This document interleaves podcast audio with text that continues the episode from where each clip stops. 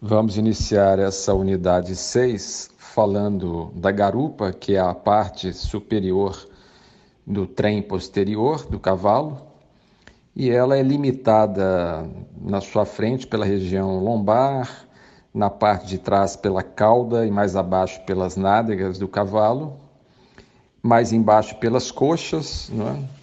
e, e ela constitui o revestimento exterior do que nós chamamos de cavidade pélvica.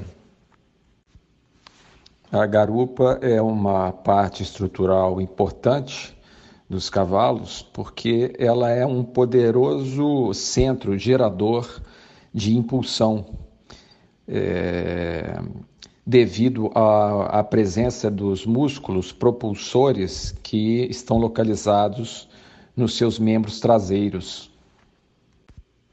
Se nós usássemos como termo de comparação os automóveis, nós poderíamos dizer que o cavalo é, um, é como se fosse um, um carro de tração traseira. A sua impulsão, a força propulsora é produzida pelos seus membros posteriores.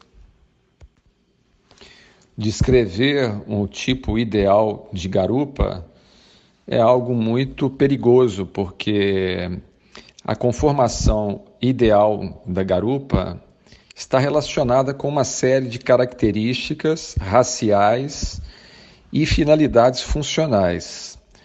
Então, é, nós vamos oferecer outras referências a vocês. O comprimento da garupa é medido pela distância que vai da anca até o final da nádega do cavalo. E, e a largura é, é uma medida entre as ancas. Então, a maioria dos estudiosos concorda que uma garupa equilibrada é aquela que tem é, comprimento e largura proporcionais, ou seja, com as mesmas dimensões. É quase desnecessário dizer que uma garupa bem estruturada e revestida de, de boa musculatura é, assinala que o cavalo tenha potência é? naquilo que, que diz respeito à força propulsora que será gerada por essa estrutura. Um componente importante da garupa são as nádegas do cavalo, que é aquela parte posterior da coxa que deve ser longa e bem musculada para que favoreça a, a força propulsora que é gerada por, pelos membros posteriores.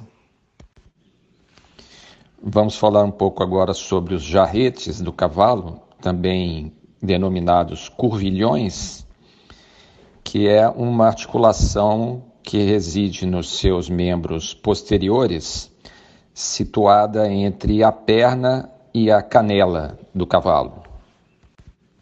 A grande importância do, dos jarretes é que os esforços de propulsão gerados pelo trem posterior convergem no, exatamente nessas articulações e daí seguem para o corpo do cavalo.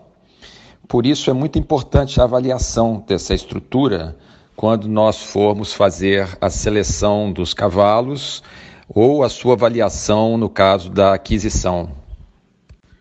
Quando os jarretes são largos, espessos, e de bom comprimento, isso indica um bom desenvolvimento das suas superfícies articulares.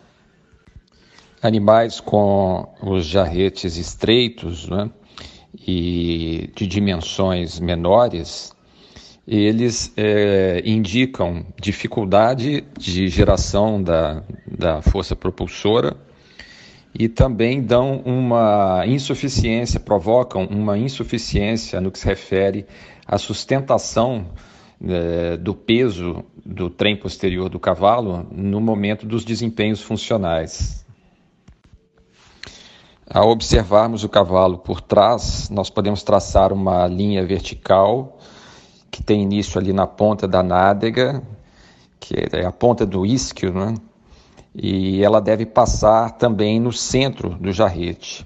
Se o jarrete estiver para dentro dessa linha vertical, nós dizemos que o cavalo é, é, tem os seus jarretes fechados, e se estiver para fora, que ele os tem abertos.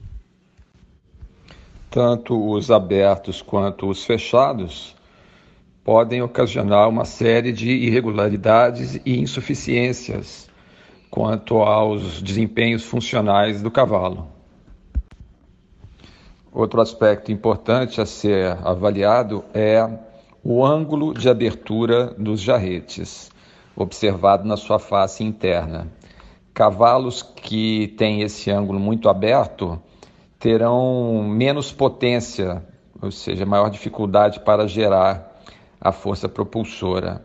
E os cavalos que têm o ângulo muito fechado terão comprometida a amplitude da sua passada. Quando nós falamos sobre o ângulo de abertura do jarrete, nós estamos nos referindo ao ângulo formado entre a sua perna e a sua canela, observado na sua face interna. Voltando a falar rapidamente sobre o alinhamento dos jarretes, com o cavalo observado por trás, apenas a título de curiosidade, o cavalo que tem os jarretes fechados é chamado de cavalo zambro, e o cavalo que tem os seus jarretes abertos é chamado de cavalo cambaio.